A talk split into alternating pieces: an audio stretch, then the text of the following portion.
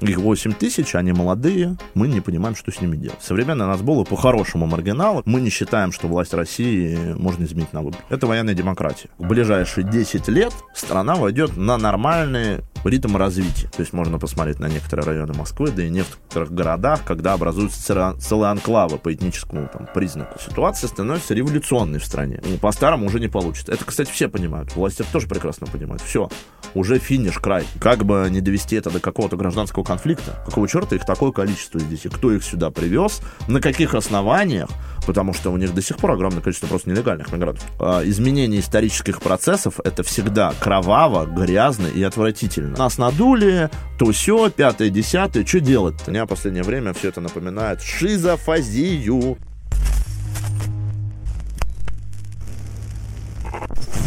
Здравствуйте, это проект «Зерно». Здесь отделяет зерна от плевел и сеет здравый смысл. Меня зовут Петр Тихонов. Андрей Колосов. И сегодня мы вместе с Михаилом Алексеевичем Акселем, координатором э, партии Лимонова, поговорим о политике в России и о нацболах как явлении. Михаил Алексеевич, а что из себя представляет другая Россия сейчас и сменились ли э, приоритеты деятельности у партии? Ну, мы не зарегистрированная федеральная политическая партия, находимся в оппозиции к современной власти в стране, но понимаем ту ситуацию, с которой столкнулась наша страна с учетом специальной военной операции. Поэтому мы поддерживаем фронт, армию, считаем себя важной составляющей борьбы за русский мир, за русские интересы за рубежом, но это вообще одна из центральных тем, которая у нас была в партийной повестке долгие годы, защита русскоговорящего населения за рубежом и борьба в России внутри за социальную справедливость. Я, когда э, вопросы, мы об, думали об этих вопросах, как, и я думал о приоритетах деятельности, я скорее имел в виду, что как будто бы раньше другая Россия была больше про акционизм, а сейчас она больше про, про другое, про какие-то такие более ну, традиционные политические методы, ну, в том числе там вот, как то, что вы помощь армии оказываете, это скорее ну, такая более мирная деятельность. Да, акционизм же у нас тоже мирный на самом деле. Мы же не нарушаем действующее законодательство, как бы не пытались нам наши недоброжелатели вменить подобное, там, обвинение в экстремизме. Акции у нас продолжаются, то есть на самом деле даже за последнее время у нас прошло их достаточно много. Можно вспомнить во время там рождественского перемирия у нас товарищи вышли на Министерстве обороны а, прекрасный веселый баннер, обозначающий определенные вещи, связанные с политикой Российской Федерации во время перемирия, таким кратким названием «Куколды».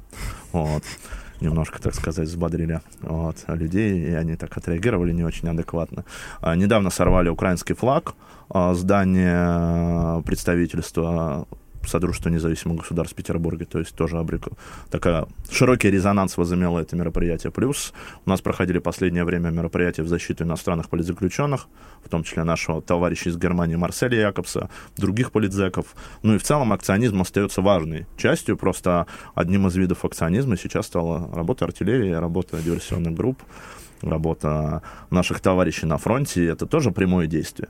Но и стандартные методы, которые использовала партия, там, политического акционизма, арт-акционизма и возможности для привлечения внимания к нашей позиции этим путем, они также остались. Неизменно пока осталась только наша позиция по поводу участия в выборах. В выборах мы не участвуем. Угу. А я только что, можно сказать, с корабля на бал. У нас э, совсем недавно открылся домен э, общества будущего в Екатеринбурге.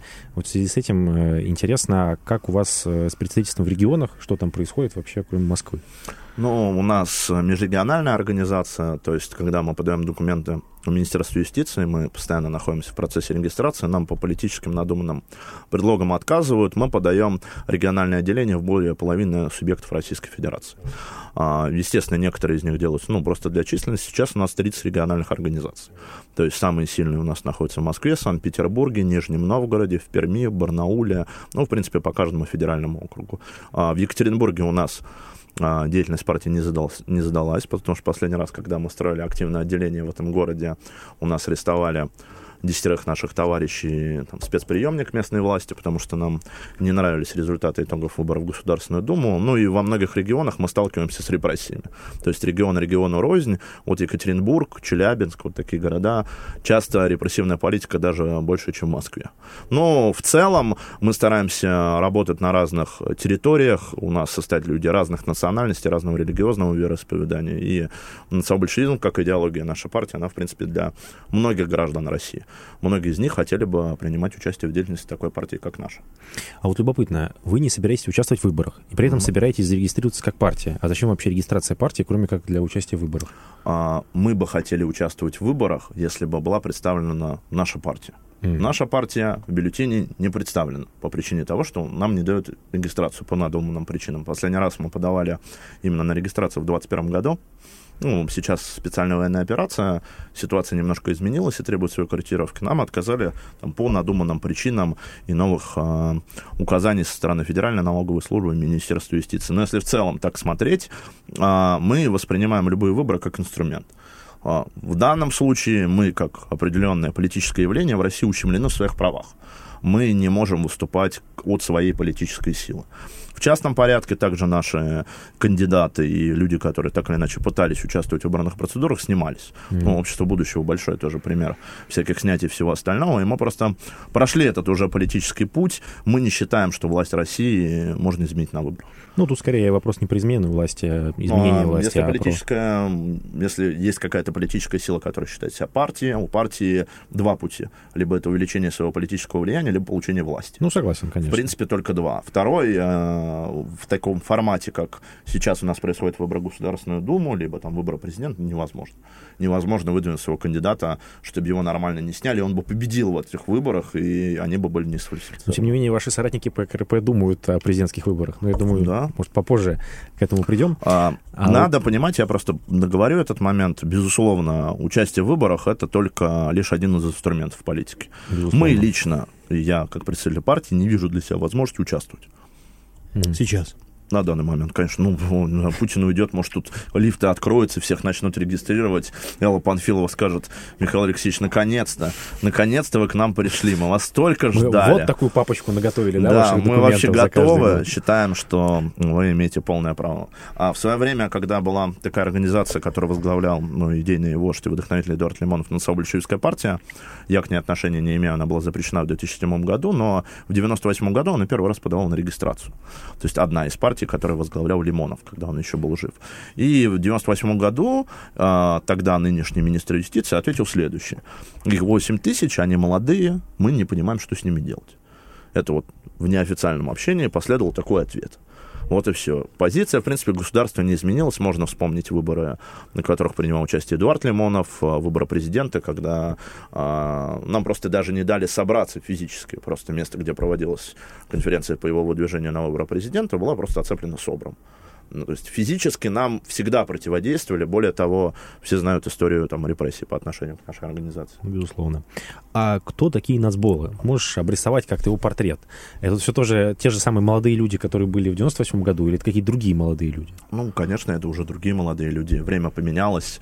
А, у многих действует такое предубеждение, что современный там нацбол по-плохому маргинал.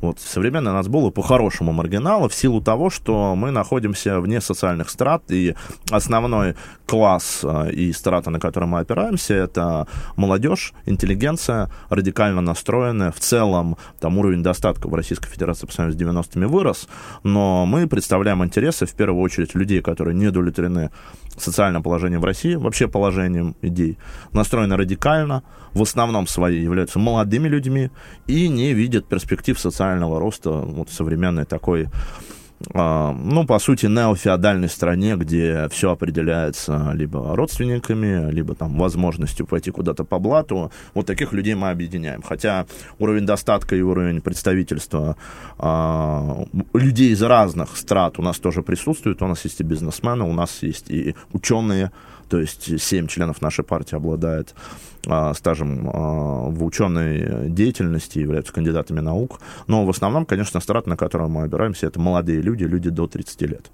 А, ну, мне кажется, тех людей, которых ты описал, это скорее ваши избиратели потенциальные. А люди, которые идут в... заниматься политикой в России, как мне кажется, идут во, много... во многом ради движа а не из-за взглядов. Вот мне интересно, и мне кажется, что у, у вас это особенно ярко проявлено, потому что особо яркий движ. А, вот как думаешь, это имеет место быть? Ну, то, что яркий движ, безусловно. То есть, если ты приходишь в такую организацию, как наша, ты сразу понимаешь, какие тут риски, и понимаешь возможности, которые тебе дает партия. Партия дает возможность реализоваться а, политически в системе, где политика невозможна. Это вот такой один из тезисов, на который мы всегда в условиях э, деятельности в России ставим ну, такой огромный, важный э, момент, связанный с тем, что к сожалению, в стране э, существует целая прослойка людей, которые не видят для себя места в политической системе в России. Потому что для того, чтобы тебе там, заниматься легально политикой, тебе нужно в основном что? Либо прикнуть к легальной там, политической партии, ну, либо в основном пойти в партию «Единая Россия». А многим молодым людям это не нравится. И, безусловно, когда человек приходит в организацию нашего типа, как я уже сказал, он понимает и риски, и понимает возможности для своего личностного роста. Из движения нацболов вышло очень много талантливых людей. Даже сейчас, во время этого конфликта, около 10 самых топовых военных корреспондентов аффилированы с нами. А пять из них являются, даже семь, мы недавно пересчитывали, являются членами нашей партии. Мне вот просто кажется, что типаж политического активиста и типаж политика — это очень разные типажи. Абсолютно и э, человеку, который пришел в политику ради политического активизма, ему будет достаточно сложно реализоваться в качестве политика. Вот в том числе поэтому, ну, не совсем я понимаю, э, если, ну, безусловно, у вашей партии есть перспективы в пропорциональном списке, очевидно, но а вот э, избираться по какому-то там одномандатному округу, мажоритарной системе, там, где нужно завоевать вот интересы людей, которые, э, которым интересны лавочки и все такое, вот э, это, думаешь, сможете? Я думаю, конечно. Почему нет? Мы вообще очень многофункциональная партия. Мы прошли а, путь от организации панков до воюющей партии. Вот, чтобы понимать э, вообще развитие организации как таковой. И сейчас мы вобрали синтез себя разных политических течений и понимание того, как устроена вообще жизнь в России. Я уверен, если бы изменилась ситуация, у нас были бы отличные кандидаты, которые участвовали бы в выборах. Э, могу назвать сразу там пятерку или десятку, которые сейчас имеют медийный вес. То есть наш электорат, как я сказал, как ты правильно ответил, это молодежь. Но не только молодежь, это люди старшего возраста, это интеллигенция, это даже и бизнес в каком-то смысле. Потому что мы даем четкий и понятный образ будущего. То есть в чем нельзя Нацболов обвинить, это в непоследовательности. Да, с одной стороны, можно сказать, что это там сужает какие-то там, возможно, электоральные рамки, но это создает ядерный электорат, который может поддержать нас как организацию, тех людей, которых мы поддерживаем, и будущим кандидатов. Я думаю, что а, если бы организация была менее репрессируема, и если бы были возможности для участия в выборах, мы бы с удовольствием этим пользовались и предлагали бы избирателю того кандидата, которого они хотят.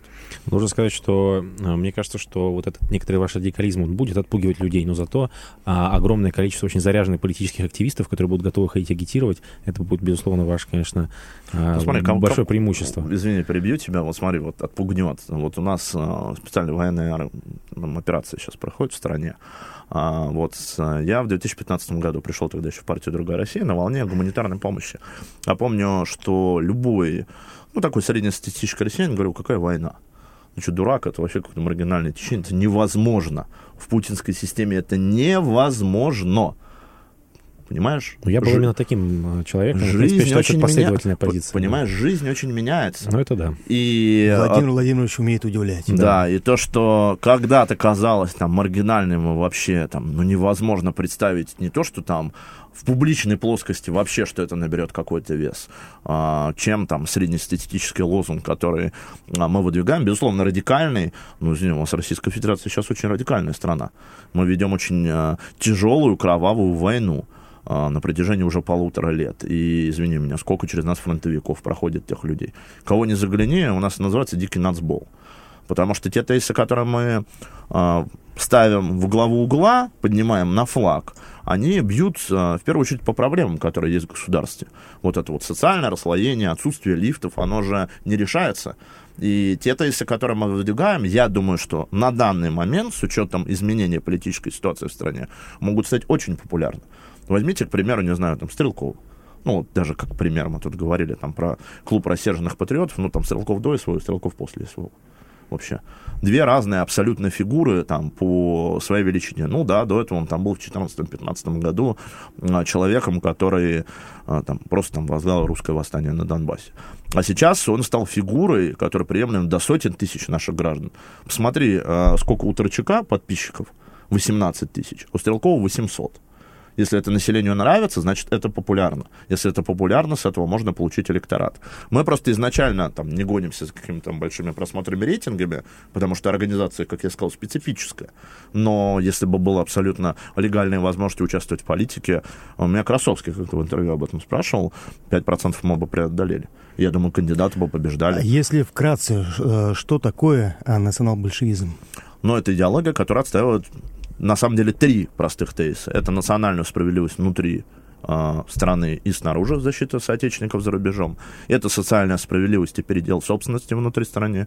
И третье, самое основное, это самоорганизация общества. И, э, ну, есть такой либеральный термин гражданское общество, мне он не очень нравится. На самом деле самоорганизация и возможность граждан э, независимо от государства образовывать союзы для отстаивания своих интересов. Вот три простых тезиса. Свободный, социальный, национальный. На чем держится и зиждется наша организация.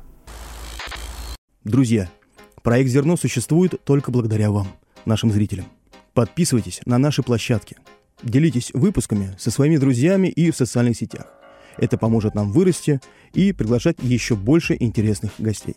Вы – единственные наши спонсоры. Поддержите нас на Бусте. Видео для наших патронов – выходит без купюр и на день раньше, чем на основном канале. А теперь продолжим. Другая Россия всегда воспринималась как вождистская партия, но после смерти Лимонова она будто бы нашла новый импульс. Как так получилось? Ну, вообще, э, Эдуард Вениаминович э, рассматривал возможности того, что любой человек смертен, и готовил тогда еще исполком партии «Другая Россия» к тому, что партии нужно управлять без него. После его смерти была создана другая Россия Эдуарда Лимонова в честь вождя и основателя движения национал-большевиков в России. И нам было принято решение, поскольку нельзя найти такую же медийно-равновесную фигуру, а, делать а, коллективное руководство до времени выбора нового руководителя организации. И как раз это совпало там, с 2020 годом, там, ковидными всеми ограничениями, и было выбрано три координатора. У нас сейчас их три. Один из них я, Михаил Аксель, второй Андрей Дмитриев из Питера, и третий Юрий Староверов. А, эта система показала свою жизнеспособность за три года. То есть было очень много вызовов там в организации, там, начиная от массовых репрессий, заканчивая там ковидными ограничениями, сейчас войне. И, безусловно, сейчас а, выросло огромное количество новых людей из организаций, которые до этого а, были менее на слуху, начиная там от военных корреспондентов, заканчивая солдатами и, безусловно, общественными и политическими деятелями. Мы считаем важным то, что у нас есть коллективное руководство, и то, что мы можем договариваться. Но вопрос о руководстве организации в будущем возникнет. Когда мы придем к этому мнению, этот человек будет избран и представлен публике. Пока нас эта ситуация устраивает, вопрос в взаимоотношениях. То есть, на самом деле, система управления в нашей организации, ее очень хорошо один наш товарищ Андрей Песоцкий назвал, это военная демократия. А, почему военная? Потому что у нас есть система, при которой а, есть иерархия между вышестоящими органами и нижними, но при этом есть демократия. Каждый человек может развиваться в организации, как он считает нужным, при этом будут учитываться его амбиции и возможности для личного и социального роста. А, безусловно, подобная система хорошо функционирует в кризисное время. А вот как умер Лимонов, ну, кризис на кризис. Ковид, экономика, отсутствие выборов, разгром либеральной оппозиции, война. Нацбол вообще кризисная организация. То есть путинская вот эта стабильность, она нас душила всегда. Мы вообще в восторге от того, что наконец-то это все просто разрушено. И такие люди, как мы, и вот вы сказали о том, что новый импульс становится более сильны, чем были до этого потому что то, что мы говорили годами, оно, ну, реализуется сейчас. Не так бы, как нам хотелось, но оно реализуется с точки зрения истории. И вот этот исторический лифт, он наше движение снова поднял какой-то определенные вехи, которые нам в будущем предстоит пройти. А у вас координаторов избирает съезд, правильно? А на какой срок? Нас избирает политсовет, то есть ага. съезд у нас выбирает руководство федерального политсовет. По сути, как ЦК у коммунистов. Угу. А политсовета своего ряда выбирает трех координаторов угу, на четыре года. У нас съезд раз в четыре года. Ага. Ну, то есть не так уж много осталось до следующего съезда? Нет, понимаю. вообще нет. Понятно. Ну, у нас уже последний съезд был в 21 году. Mm. То есть тут 22, 23, 24.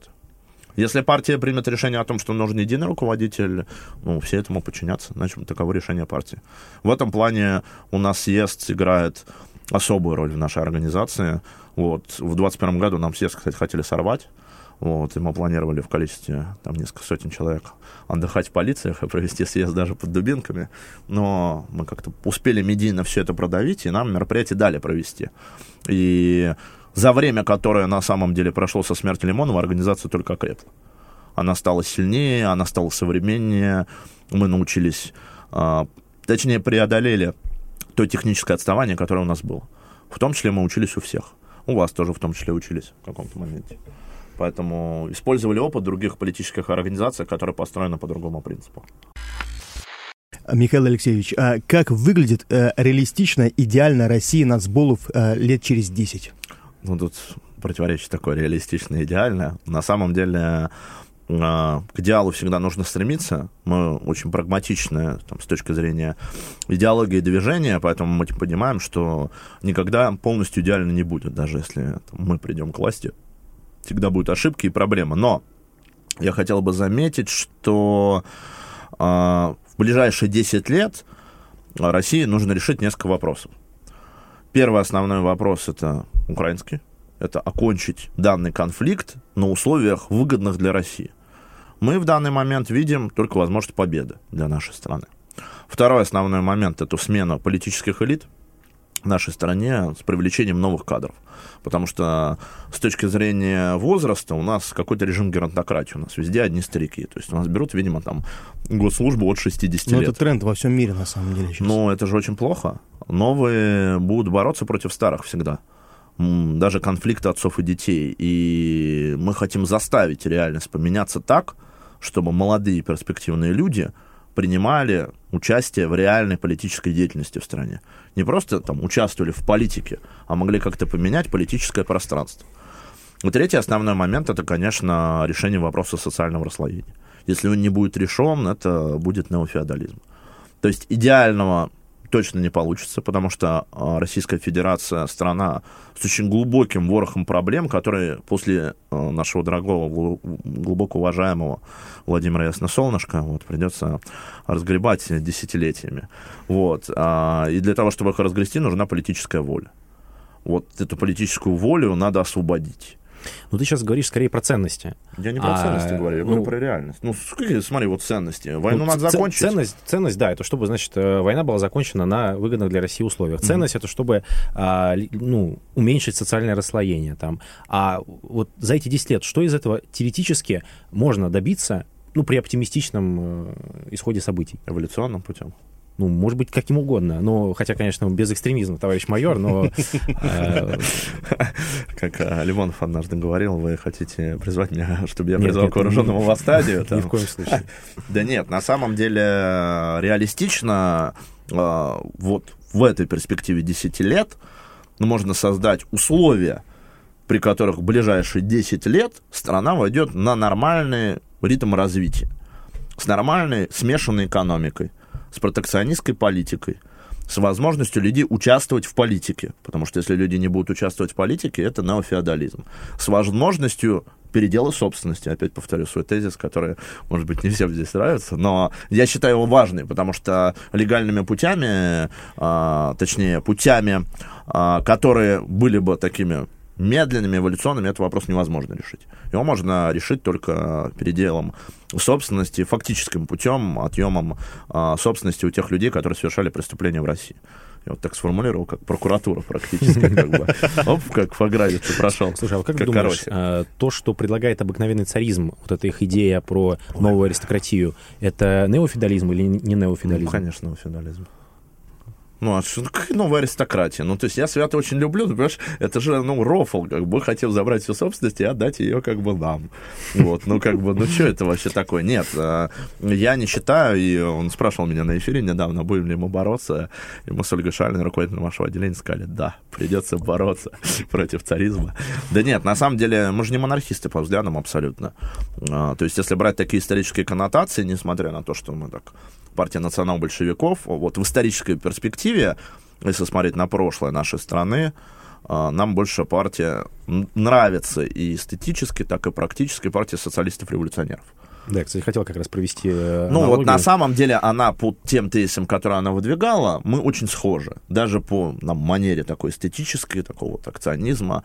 А, потому что нацбола на самом деле, несмотря на то, что там обвинения в каких-то там тоталитарных наклонностях, очень свободолюбивые, свободолюбивые люди, нам не нравятся репрессии, и мы выступаем за самоорганизацию общества.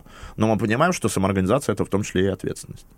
Поэтому, конечно, вот эти тезисы изменения ситуации в стране, если вот эти тезисы и, как ты ну, заметил, ценности будут учтены, тогда у страны все будет нормально. А там в ближайшей перспективе, я не знаю, там чуть через месяц будет. Вообще тут так сложно на самом деле планировать. То есть до СВО можно было сказать. Сейчас э, ситуация может развиваться очень хаотично. И как бы не довести это до какого-то гражданского конфликта, который, ну, на самом деле в обществе назревает. Мы против этого, но он виден уже невооруженным глазом. А какой конфликт? Ну, конфликт между Продолжать элитами. войну или... Нет, конфликт между элитами. А, элитами? В открытую, как бы, то есть грызутся за власть, за постпутинский период, это же видно. У нас существует 34 частных военных компаний. А его вообще возможно избежать этого конфликта между элитами? Я Мне думаю, кажется, к совершенно сожалению, нет. нет. К сожалению, нет. Солидарен. Но, блин, э, надо попытаться приводить это к мирному руслу. Надо, возможно, вплоть до переучреждения там государственности. Даже в Конституции есть там конституционное собрание, потому что нужен новый общественный договор. Общественный договор там до СВО был в том, что государство не трогает общество, общество не трогает государство. Как-то параллельно живут. Сейчас государство вмешивается в жизнь общества, не предлагая ничего взамен. И, естественно, помимо конфликта элит, это э, политика освободит огромное количество пассионарной энергии и новых лидеров, новых вождей, которых мы вообще даже представить себе не могли. Вот, кстати, как ты думаешь, э, люди, которые участвуют в СВО, вот, вот ветераны СВО, они станут какой-то новой политической силой? Или будет та же история, что с афганцами там или единый войны? нет, точно. Ну, потому что у нас вообще армия всегда, как институт, находится в приниженном положении по сравнению с э, ну, политическим управлением, политической властью. То есть нас даже в 90-е разные там генералы, которых там Рохлин, все остальные, Лебедь, ну, они В, федерально... в этот раз они, видишь, э, э, подумали об этом, и никаких генералов медийно не подсвечивают, или Ну, подсвечивают в Кого ключе, нужно? Кого да. нужно? Суровикина там сказал. Да, ну, Отличный ну, генерал. и то и то Армагеддон, Херсон сдал, все, отлично. И то Суровикина в первую очередь подсвечивают Пригожин. Не, ну там уж тоже, он же заявлял там что-то по поводу Но это в СВО, свое время, сейчас уже все. Ну, да, уже прошли тренды. Нет, а, единой силы нет, но это питательная среда для любого политического движения. Потому что ты тут с политикой соприкасаешься не абстрактно, ну, там, обсуждая права и свободы, идеологию, философию. Вот ты видишь, проблема в государстве. Армию ограбили, у руководства некомпетентно, есть проблемы объективные, которые нужно решать. А государство не торопится их решать. Это, кстати, не мои слова, это слова Евгения Викторовича Пригорина. Я теперь на него всегда ссылаюсь, чтобы там статьи это вроде бы не всегда работает, потому Ну, что были же случаи, когда мужчину штрафовали за то, что он там какую-то статую... Пригожин выплати штраф обещал. Евгений А, Викторович, ну, выплатите за меня штраф, пожалуйста. Вот. Хотя я не сказать, что на самом деле его фанат, но по сути. То есть почему отклик там Игорь Иванович Стрелков, там Пригожин, ну, такой широкий имеет население, потому что это проблемы, которые не решаются. Более того, я недавно, ну как недавно, вчера смотрел великолепное общение Владимира Владимировича с военкорами. Мне так понравилось, это было великолепно. Так, что у нас там? А, С Киевом мы вышли, это был договорняк, но нас надули. НАТО, хотели в НАТО, но нас надули, оно расшили. Заключили зерновую сделку, надули. А мы, Лох.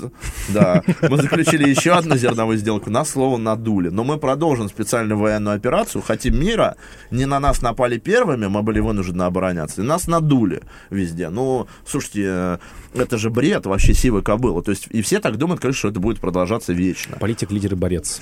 Да не, ну он просто, ну, что-то как-то с ним вообще, если честно, у меня вопрос по поводу его состояния. Я бы хотел, чтобы, как в 90-е говорили, выдайте вообще ответ, какое состояние у Ельцина. Вот.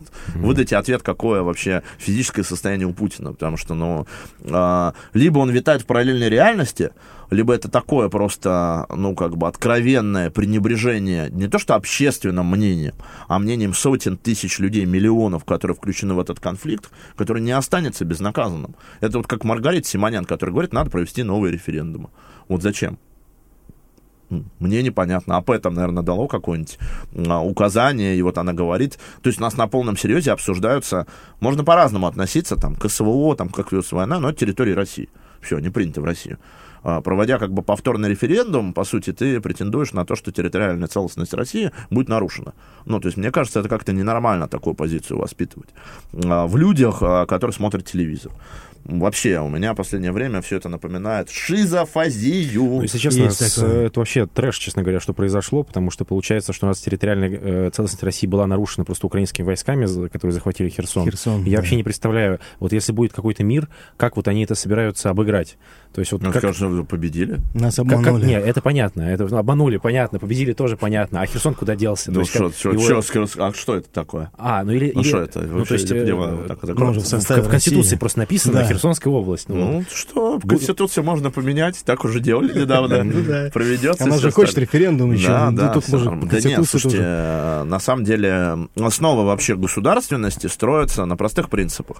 Общественный договор, что государство обеспечивает территориальную целостность, что государство является а, главным монополистом насилия вообще в целом. А, вот даже вот три простых тезиса, их просто нет в стране. Ну, да.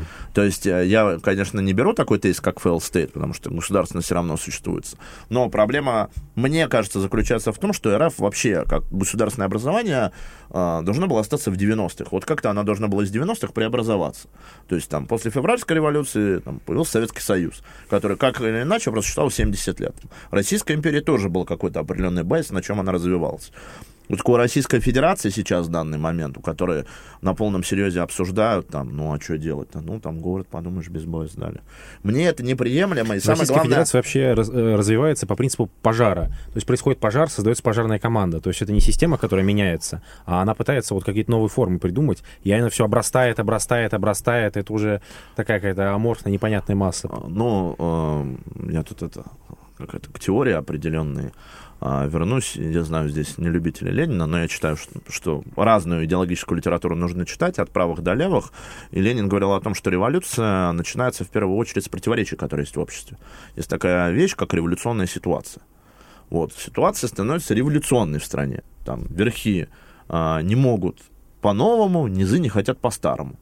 И ситуация, когда у тебя включены сотни тысяч людей с фронтом, у них есть оружие, власть, которая не дает четкие, понятные указания, и в целом у нас а, единственная политика, которая сейчас есть, это замолчать проблемы, ну, она долго не проживет и она в какую-то новую форму образится. Хорошо бы, чтобы это было эволюционно. Что наш дорогой Владимир Владимирович, ясно солнышко, встал и сказал, я все понял, все надо начинать по-новому, сейчас там мы возьмем за все. Но мне, если честно, не верится. Ну, вот военкоры в куларах рассказали, как надо правильно сделать, я думаю. Так что да все, сейчас, сейчас воен... Да ну что, ну слушай, ну сидят военкоры, я многих из них знаю, у меня хорошие отношения, но понимаешь, вот этот набор а, штампов делать ты что?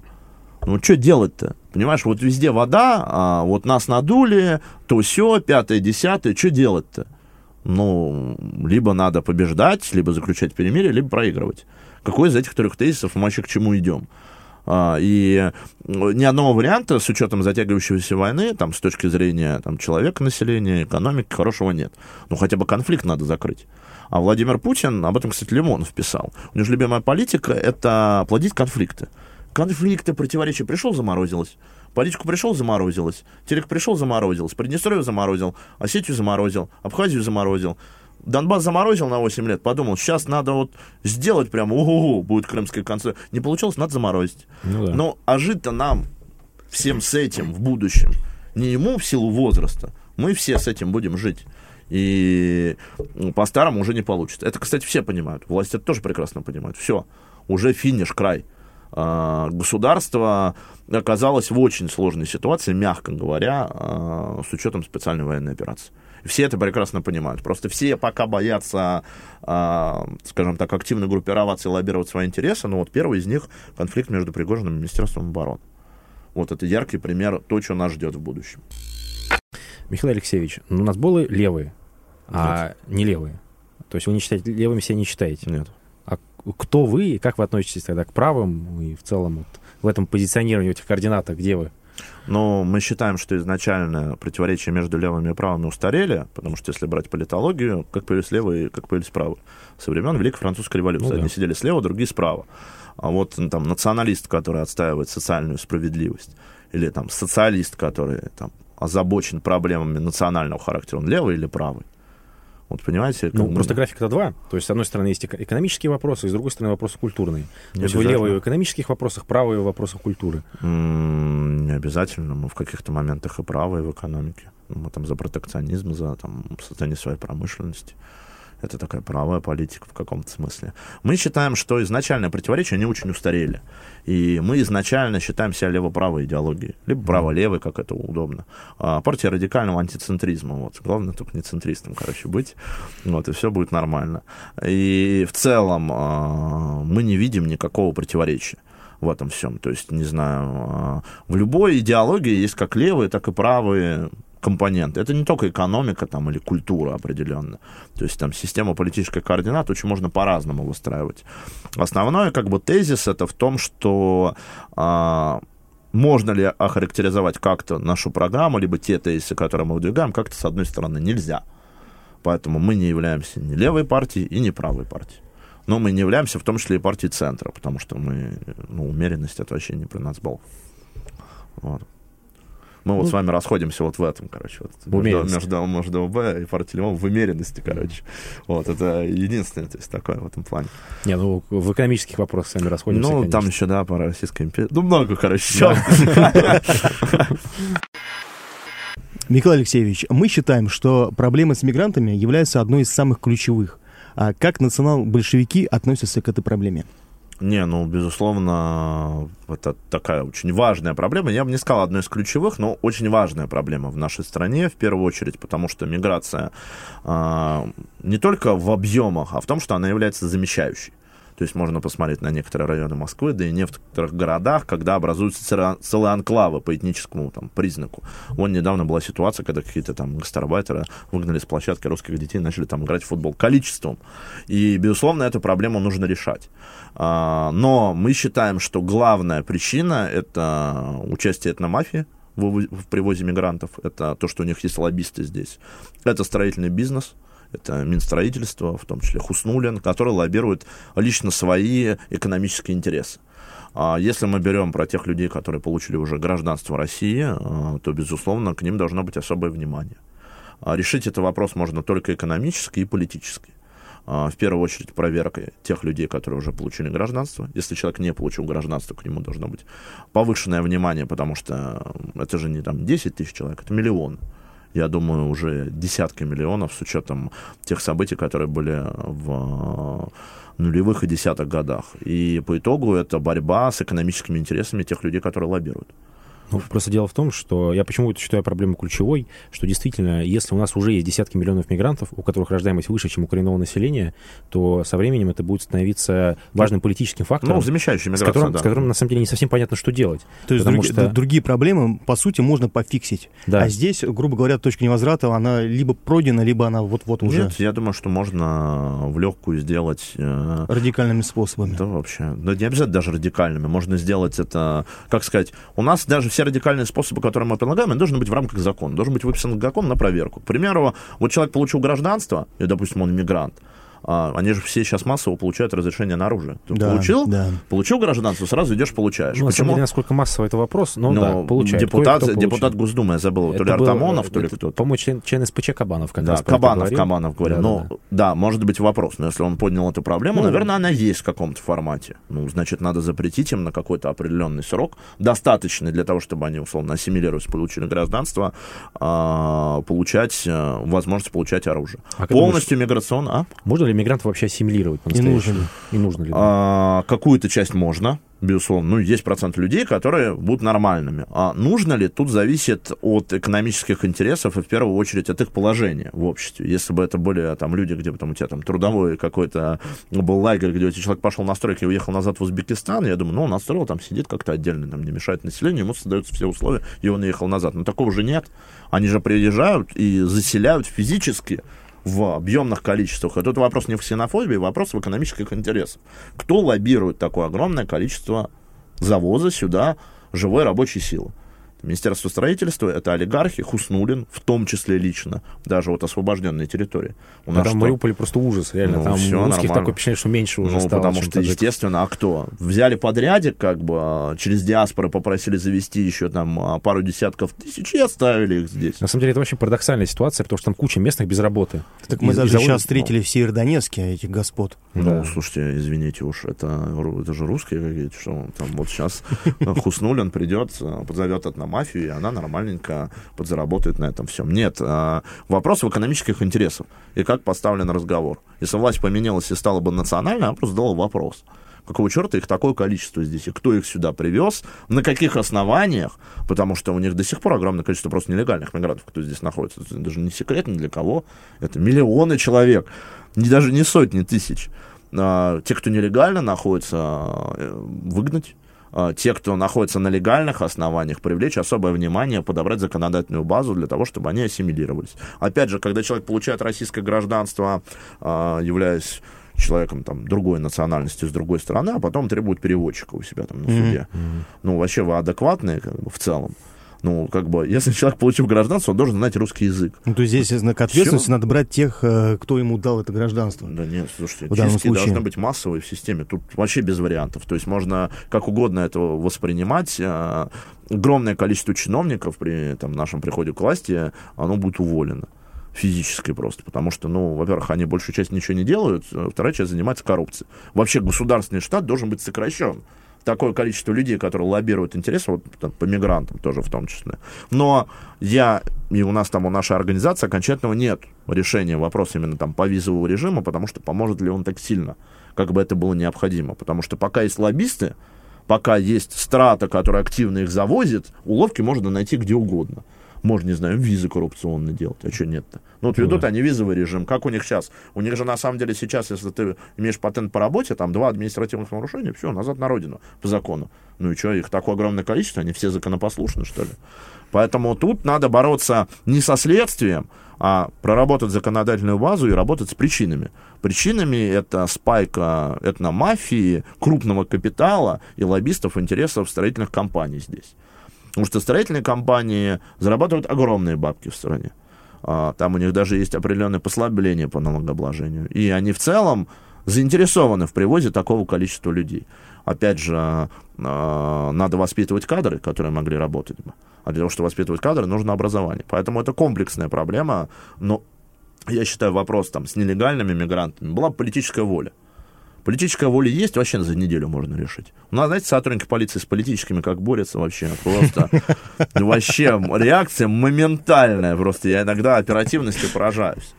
Поэтому надо решать вопрос. Вон же там на поле пришли, они быстренько упаковали, ну, наверное, кого-то проверили, кого-то отпустили, кого-то нет в целом вообще отношение должно измениться, нужно обозначить, что это проблема. А у нас не считается, что это проблема. Считается, что ну, оно есть. И не, ну Бастрыкин будет. даже уже начал очень часто упоминать о том, что это действительно большая ну, Бастрыкин, проблема. он на стройку недавно не пустили вообще как бы.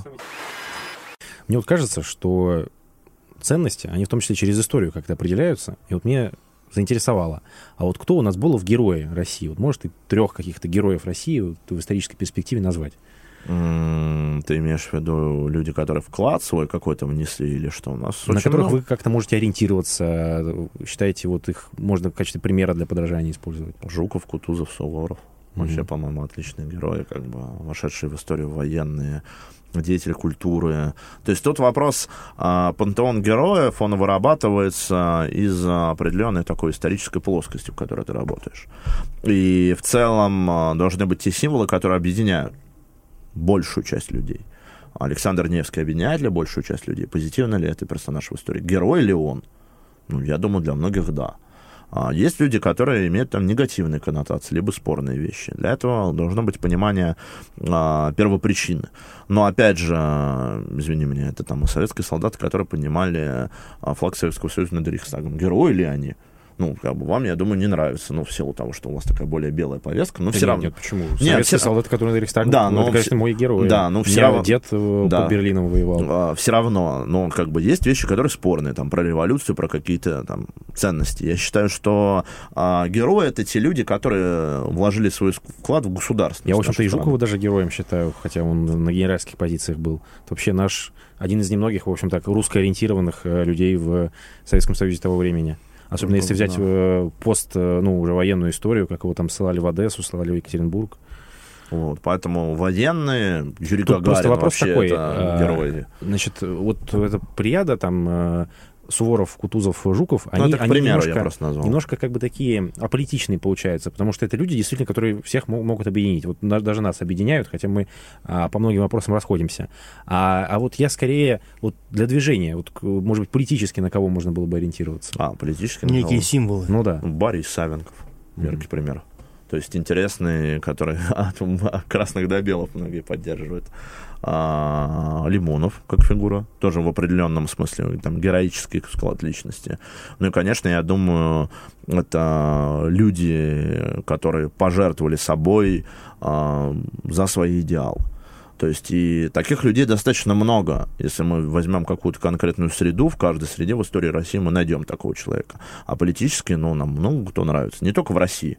Нам Миссима Юнгер нравится. Мгм. Еще мы иногда любим почитать Кропоткина и Ленина. Нравится Николай Устрялов, а, нравится Че Гевара. То есть много политических деятелей. Просто политическая культура в России не так развита. То есть она началась, она что-то просуществовала во времена там с февраля по октябрь, Потом она просуществовала, ну, считаю, там какой-то 90-е, начало путинских годов, потом это все закат. Поэтому очень сложно. Тут скорее можно государственных деятельность какую-то выбирать, но тут много можно спорить. Я думаю, военные, Юрий Гагарин, вот как пример, то есть как бы тоже, который объединяет всех. А, символы героев, они, а, скажем так, не выбираются.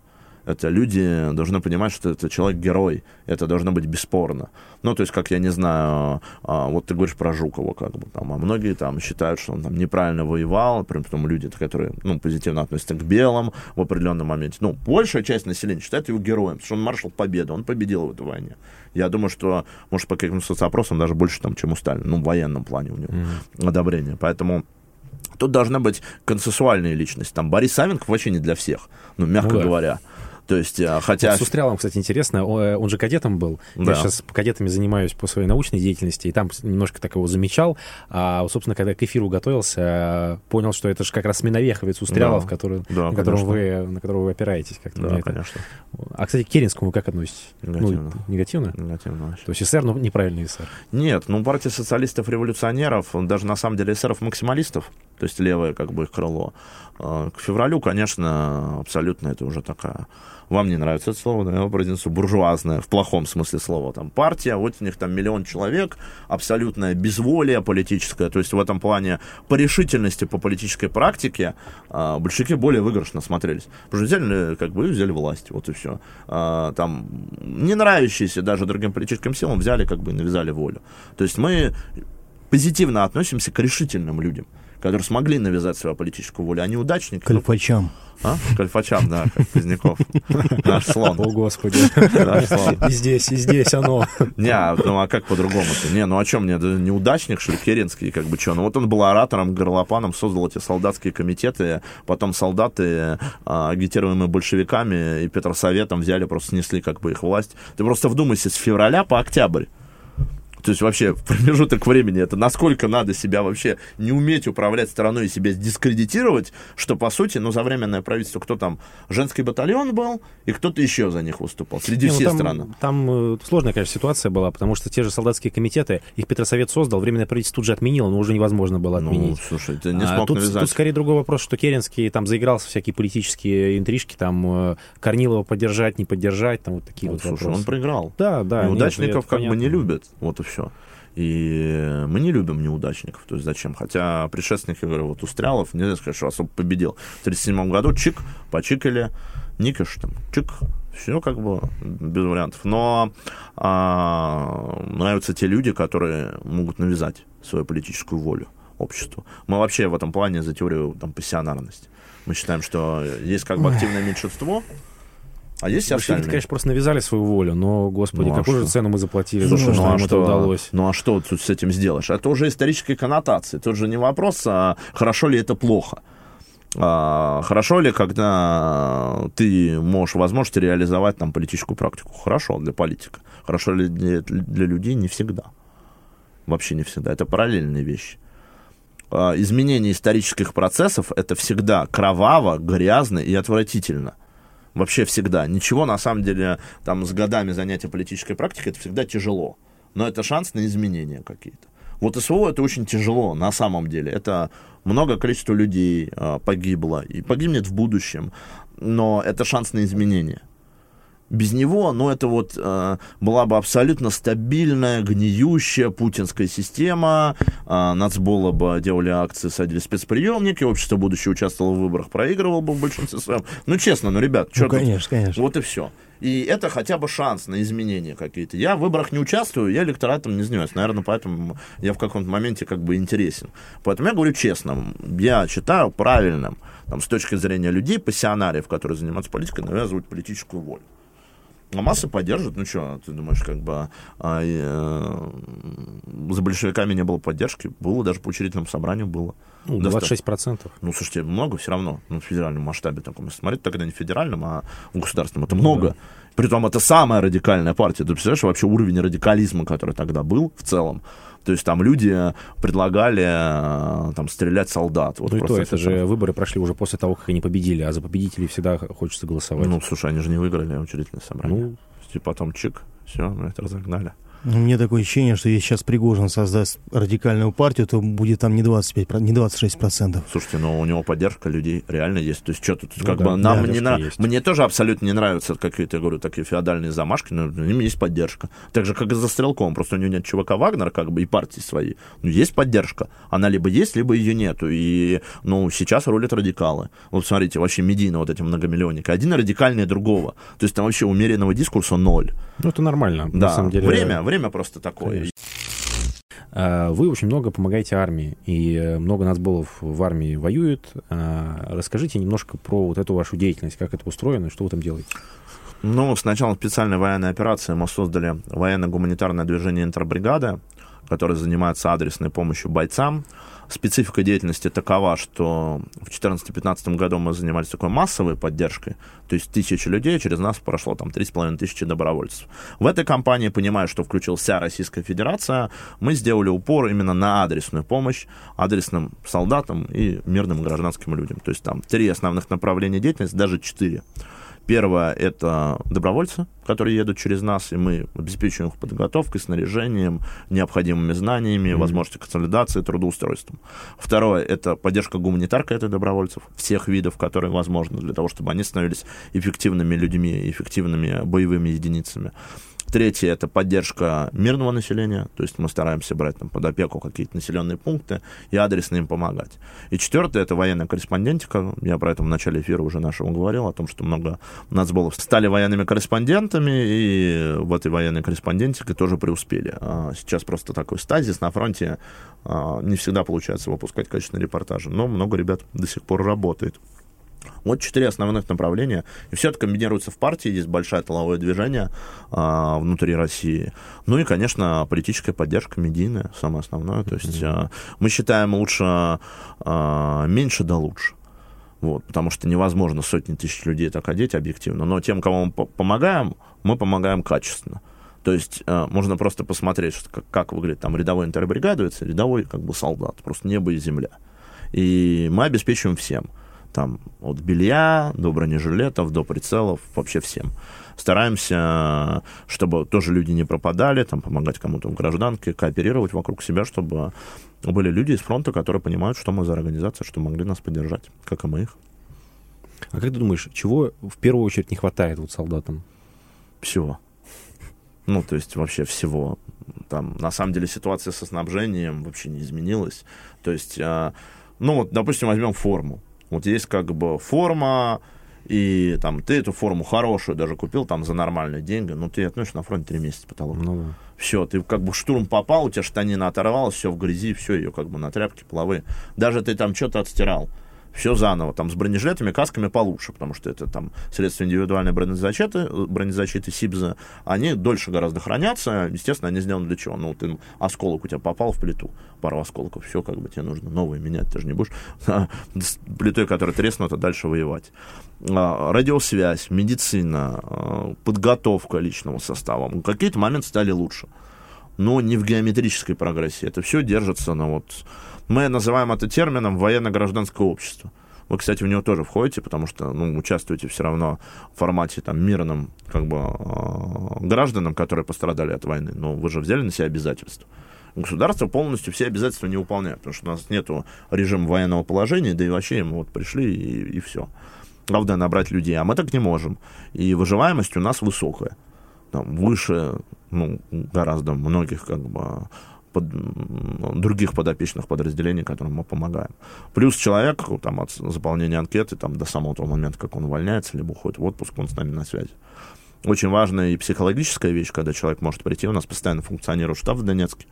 Вот, и там на передке у нас часто работа проводится с людьми, чтобы ну, они могли вернуться нормально в гражданскую жизнь, потому что это большая проблематика Потому что одно дело, когда ты приходишь, и тут вообще в Москве ничего не происходит, как бы, ты смотришь вообще, что тут было, как бы там тратил.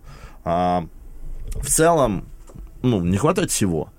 То есть, когда там просят что-то гуманитарщики, там даже какие-то вещи, есть какие-то вещи, которые отработаны. То есть, на самом деле, средства индивидуальной бронезащиты, ну, уже там за полтора года точно там все брониками практически а, разжились. Но это те, кто воевали. А есть те, кто приходит новые, добровольцами mm-hmm. или там мобилизованные, все равно все это нужно. И воспринимать на войне амуницию надо как расходник. Это все расходник. И у нас изначально должна была быть обеспечена полутора миллионная армия. Куда это все делалось, большой вопрос.